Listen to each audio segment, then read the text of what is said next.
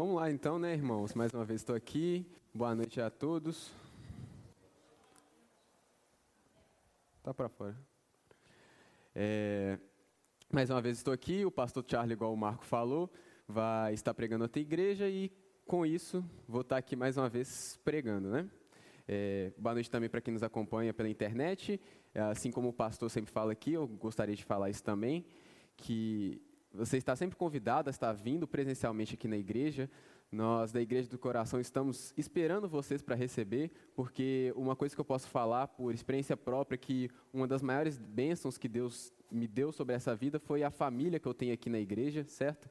A gente tem duas famílias, a família que nos, Deus nos deu através do sangue, através do nascimento, e a em Cristo, né? E o que eu posso falar é que é cada irmão maravilhoso que eu tenho aqui, gente, que vocês não sabem que estão perdendo, ficando em casa e perdendo a oportunidade de estar congregando com os outros irmãos aqui, igual estamos fazendo. Então, se você tem a oportunidade, por favor, venha, Rua Dom José Gaspar, número 85, Coração Eucarístico, perto aqui da PUC, certo?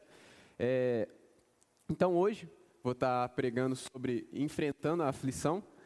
É, Normalmente, gente, quando nós recebemos uma mensagem é, triste, né, uma mensagem que nos causa aflição, né, nós reagimos baseados nas emoções que aquilo nos traz, né? Então, uma notícia ruim não vai causar sentimentos na gente, né? Somos seres humanos e essa notícia ruim, de alguma forma, vai causar emoções ruins em nós, né? Aí cada um reage de um jeito, né? Mas as principais aqui que eu listei é que podemos nos isolar dos outros, né? É, entrar para para dentro dos nossos quartos, fechar a porta, não querer falar com ninguém, né? Porque não queremos ver o mundo, não queremos ver ninguém. Não, a, a, a gente não quer saber de nada, querendo fugir daquele problema, né? Que, que alguém nos trouxe, né? A mensagem, aquela aquela situação que nos deixou aflito, né? É, a segunda forma é que nós, às vezes, por, por vezes, choramos muito, né? E isso acaba sendo muito natural, porque desde bebê nós choramos. Nós, quando éramos bebês, queríamos alguma coisa, precisávamos de alguma coisa, precisávamos de algum auxílio. A única coisa que a gente tinha era chorar.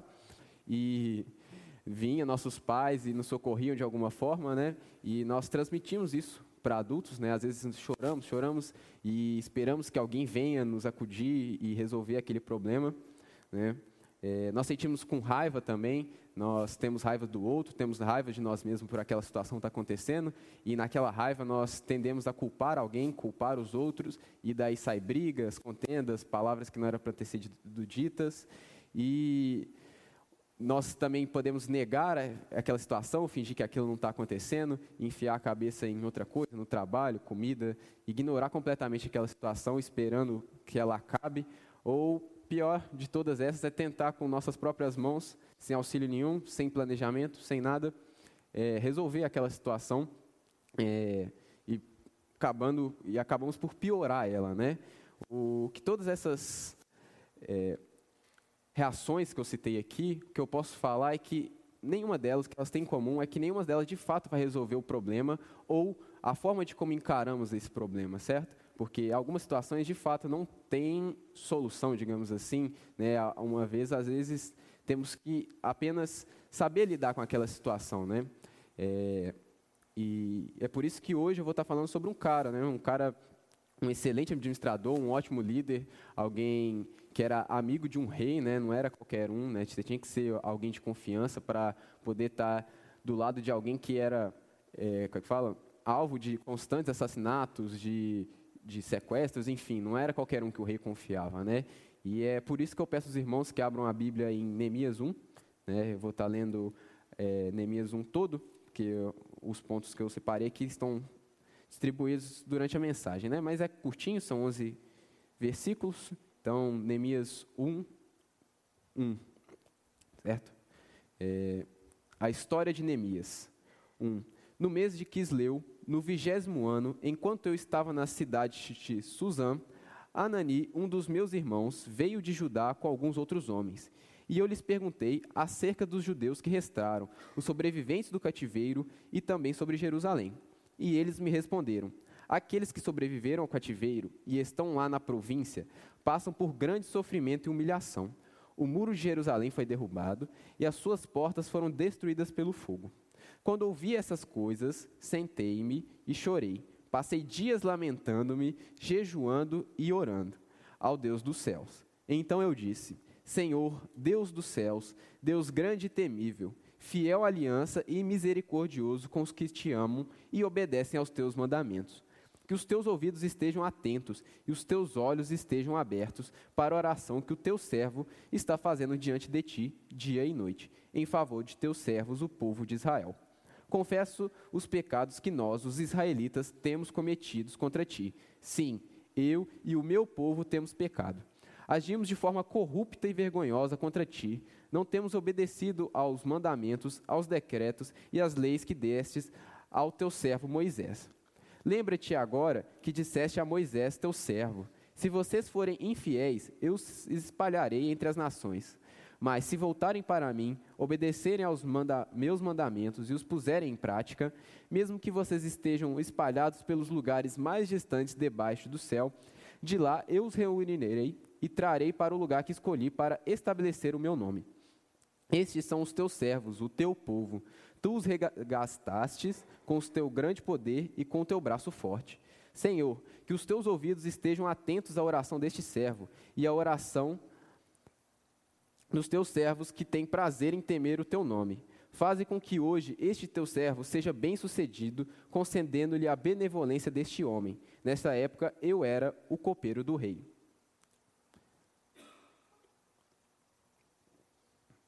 Hum. Lendo isso então, gente, eu gostaria de já passar para o meu primeiro ponto, é, que nós podemos ver aqui já no versículo 4, né? Que Neemias, mesmo aflito, né, mesmo diante daquela notícia, ele buscou a Deus. Né?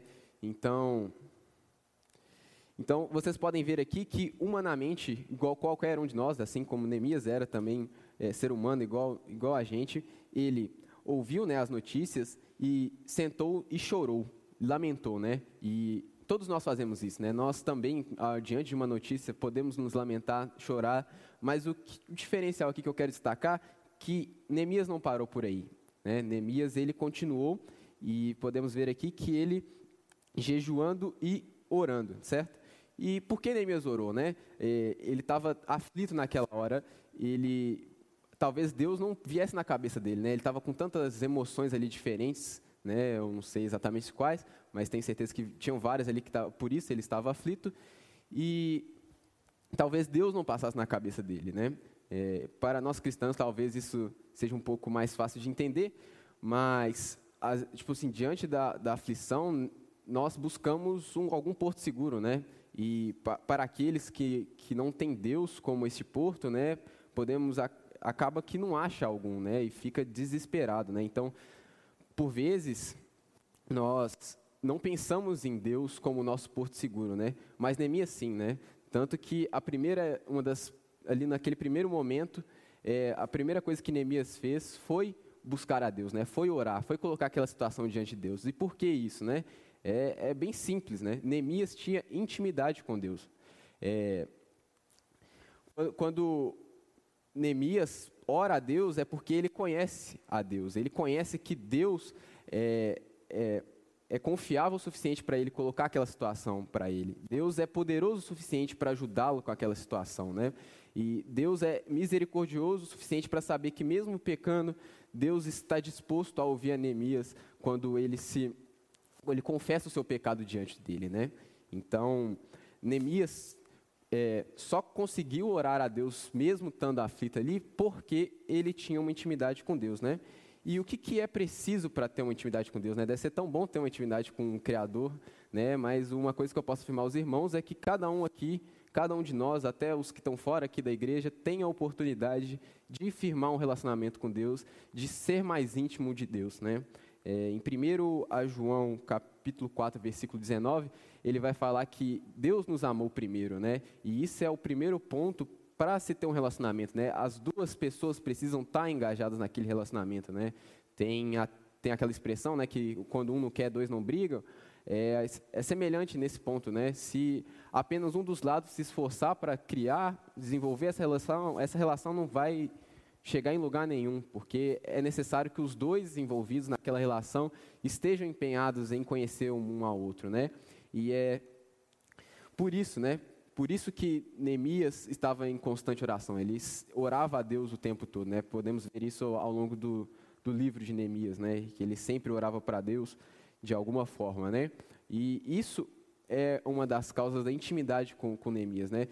É, quando oramos a Deus quando estamos alegres, né, nos mostramos para Deus como agimos, como somos quando estamos alegres. Quando oramos quando estamos tristes, nós mostramos a Deus como somos em nossa tristeza. Quando estamos no cotidiano e oramos a Deus, nós mostramos a Deus como agimos no nosso cotidiano normalmente. Né? Quando acordamos de manhã, com o cabelo todo bagunçado, sem saber onde que estamos, estamos orando a Deus, nos mostramos a Deus como somos. Né?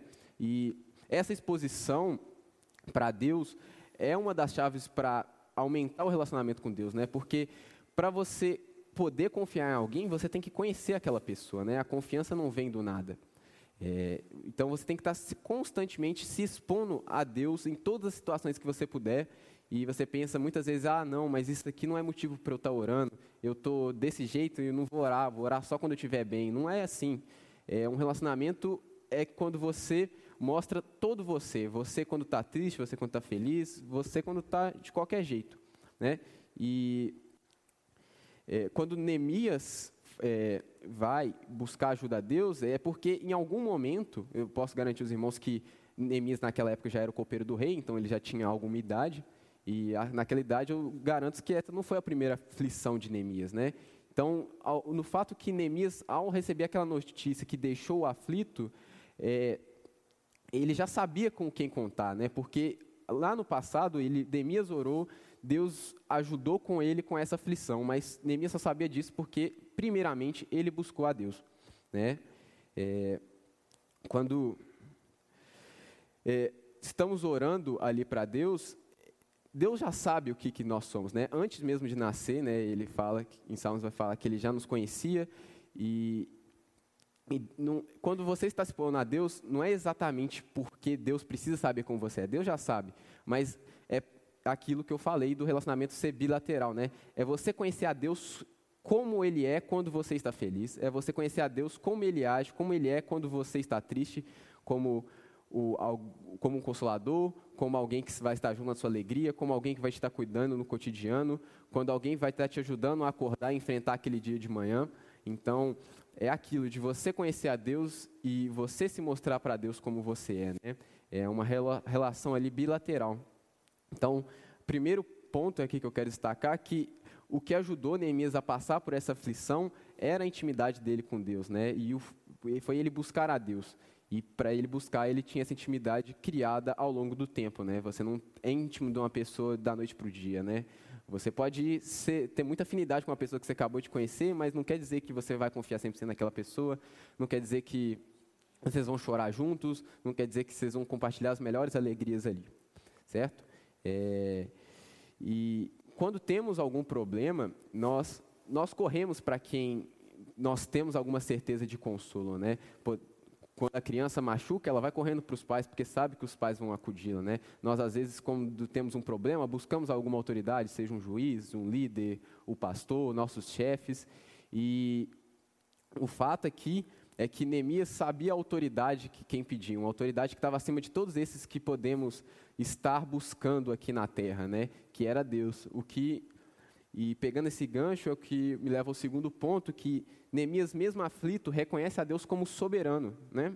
É, vocês podem ver que no começo da oração, exatamente isso. Né? Neemias vai colocar alguns atributos para Deus, né? Senhor, Deus dos céus, Deus grande e temível, fiel aliança e misericordioso com os que te amam e obedecem aos teus mandamentos, né?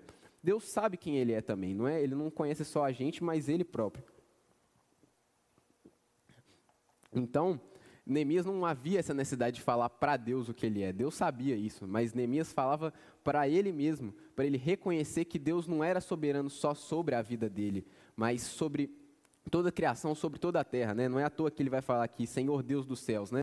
Naquela época, os céus era aquilo que estava acima, né? Então, se você tem um Senhor daquilo que está acima, ele está acima de tudo, certo? Então, qualquer situação, qualquer causa da nossa aflição está debaixo de Deus, né? está debaixo da soberania dele. Né? E Neemias sabia disso. Neemias poderia ficar mais tranquilo com aquela situação e ter forças para lidar com aquilo, justamente porque ele sabia que o Deus que ele podia contar, o Deus fiel e misericordioso que ele fala aqui, era soberano sobre todas as coisas, sobre tudo aquilo e que nada fugia do controle de Deus. Né? É, quando Neemias fala aqui também, continuando, que ele é grande e temível, é justamente por isso. Né? Temível não do fato de, de Neemias ter medo dele, termos medo de, de Deus, mas do que Deus pode fazer. Deus tem poder para fazer qualquer coisa que quiser. É semelhante, por exemplo, quando eu subo aqui no, no palco, é, o temor que eu sinto não é simplesmente porque eu tenho medo, senão estaria saindo correndo aqui agora. Mas o, o fato é que eu sei que me traz uma responsabilidade, porque se Deus quiser, se eu falar alguma besteira aqui, que por conta própria, por qualquer que seja, se Deus quiser mesmo, Ele pode fazer um raio caindo na minha cabeça, né?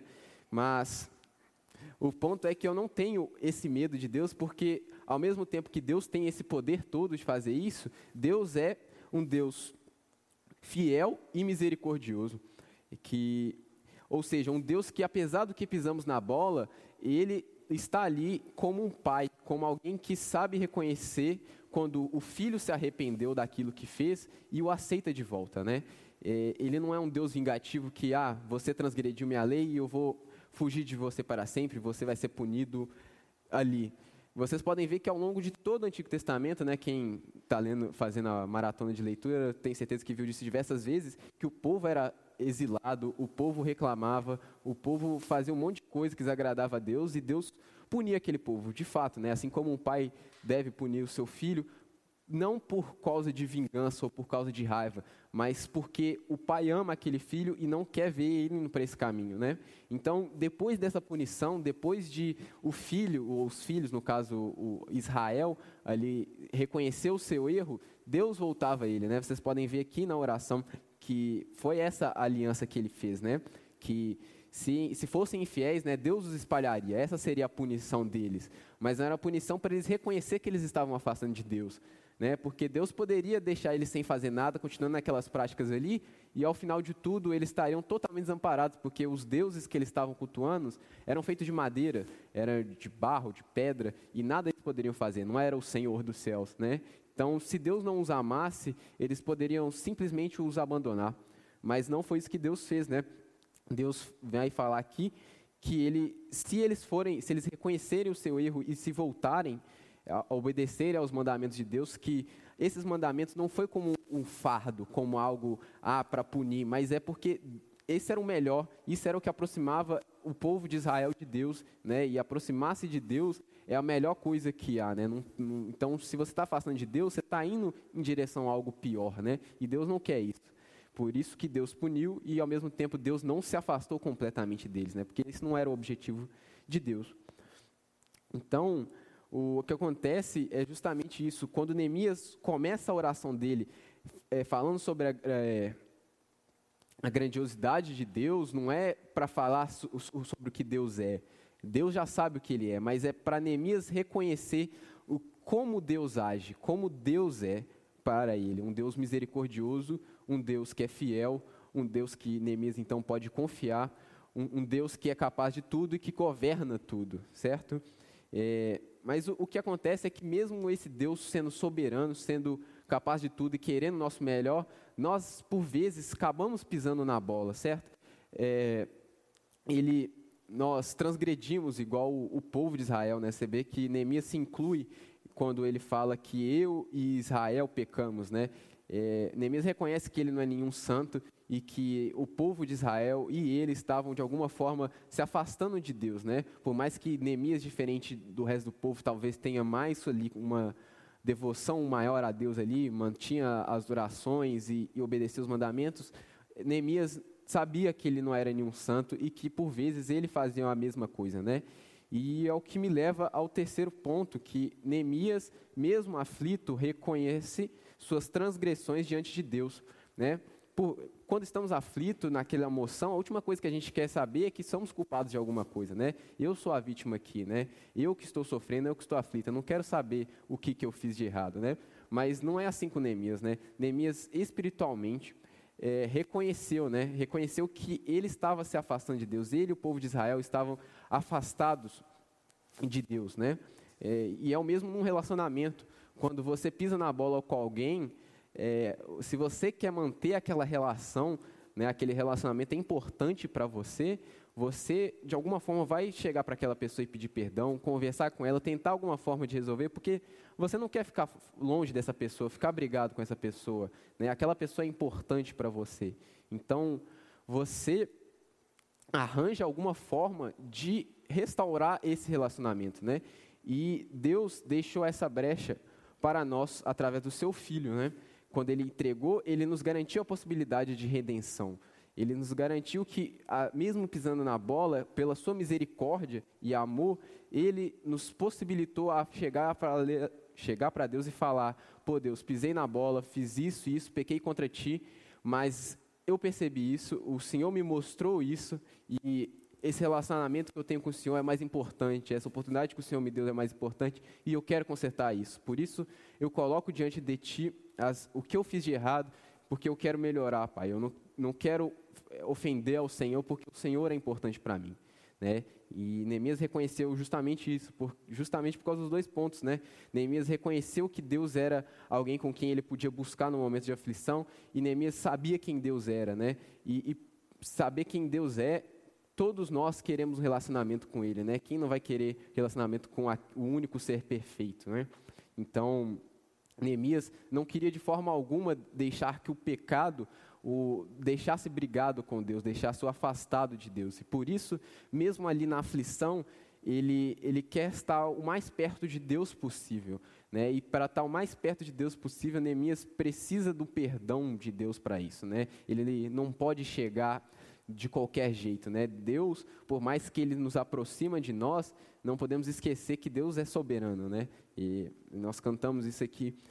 É, ele é um rei, né? E acredito que os irmãos já provavelmente tenham visto algum filme nesse sentido, que às vezes o, o, o rei chama algum plebeu para sua presença, né? E aquele plebeu está com trapos, com cabelo grande, todo sujo, e antes de ele ser apresentado ao rei, o, os servos daquele palácio dão banho nele, trocam de roupa, cortam o seu cabelo, porque aquele plebeu não poderia apresentar-se de qualquer jeito para o Deus, né? Para o rei, ia manchar a imagem dele. Então, é, é a mesma coisa. É, é, como se Deus, Jesus, né, assim como Ele lavou os pés dos discípulos, Ele nos lava e nos permite que, assim, agora limpos, redimidos né, desse pecado, nos podemos aproximar de Deus e contar com Ele para qualquer momento é, naquela aflição. Né? Nós podemos ter essa calma no coração, né, o shalom, aquela paz que tem de entendimento, porque nós sabemos que, em primeira instância, Cristo veio para nos redimir dos nossos pecados, para nos livrarmos do poder, né? Porque a partir do momento que você tem um relacionamento com Deus ali, está empenhado naquilo, você vai passar a escutar aquilo, né? Quem não vai escutar, por exemplo, o conselho do seu melhor amigo, né? Porque você confia naquele seu melhor amigo, confia que ele quer o seu bem e por mais às vezes que você não vá seguir aquilo que o seu amigo fala, pelo menos você vai dar ouvidos, né? Mas Deus, a gente tem certeza que tudo que formos dar ouvido a Ele vai ser bom para nós, né? Porque a, vontade dele é boa, perfeita e agradável, né? Não é igual o nosso melhor amigo que, por mais das melhores intenções, nem sempre vai acertar. E exatamente isso, nós podemos então contar ali com Deus para sermos livres do poder do pecado que tem sobre nossa vida, né? Então, Cristo veio para os três P's, né, para livrar da, da, presença, do poder e da pena, né? Então, em primeira instância, ele nos redimiu da pena do pecado para não sermos condenados, não ficarmos aflitos o tempo todo, porque você receber a notícia que você já está condenado ao inferno e não há forma alguma de você fazer nada, isso vai te deixar aflito, vai te deixar igual o pessoal estava aqui em Jerusalém. Né? Para eles era exatamente isso, porque o que, que é o inferno? É o afastamento total de Deus, né? E para quem estava com o templo destruído naquela época que o Espírito Santo ainda não havia descido sobre toda a carne, é, o templo re, é, representava a presença de Deus, né? Tanto que ele vai falar aqui no versículo 9 que ali, ó, mesmo que vocês estejam espalhados pelos lugares mais distantes, debaixo do céu, de lá eu os reunirei e os trarei para o lugar que escolhi para estabelecer meu nome. O que Deus está falando aqui é que vão, ele vai trazer de volta aqueles que ele afastou para a sua presença, né? porque o templo, a cidade onde Deus colocou o nome dele, para aquela época significava a presença de Deus própria. Né? E a mesma coisa com nós, né? Nós estaríamos desesperados, desamparados aqui, igual o povo é, de Jerusalém estava, porque não teríamos oportunidade de aproximarmos de Deus novamente, né? estaríamos totalmente afastados daquele que é perfeito. Né? Então, em primeira instância, Cristo veio justamente para isso. Né? Em segunda instância, ele veio para livrar também do poder do pecado. Né? Naquela época eram as leis, agora é pela graça e pelos ensinamentos de Cristo, mas o, o que eu falo é que não podemos encarar a Bíblia, a palavra de Deus, como um fardo. Né? É, vão, é, nela mesma está escrito né, que o, o fardo é, é, leve o jugo é suave, não, não é à toa. É, é aquela, essa palavra não é para punir a gente, não é para fazer, nossa, tem que fazer isso, não posso fazer isso. Mas é porque a gente tem que encarar a palavra como assim, isso que ela está falando é o melhor para mim. Talvez o meu coração não goste, mas eu sei, nele mesmo, que ele é o melhor. Pela minha fé, eu sei que a palavra de Deus, que ele deixou para mim, não é para me punir, mas para me garantir o melhor que Deus separou para mim, né? preparou para cada um de nós. Né? É, e em terceira instância, para livrarmos da presença, né? quando Jesus, através do sacrifício dele, garantiu que nós possamos estar na presença total de Deus. Né? Se o inferno é a, é a, ausência total de Deus, nos céus é a presença total de Deus. Né? É, estaremos livres ao ponto de podermos aproximar inteiramente de Deus, né? Porque como não estamos livres ainda da presença do pecado, nós estamos com Deus, mas não estamos plenamente com Deus ainda, né? Então, Cristo veio para esses três e, e esses, essas três formas estão apresentadas no primeiro capítulo de Neemias, né? Podemos ver que até mesmo no Antigo Testamento é, Cristo estava envolvido nisso.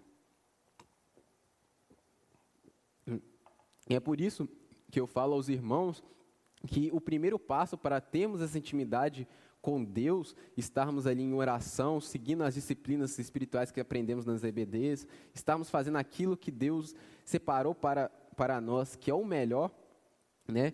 Só começa com Cristo, sempre começa com Ele, né?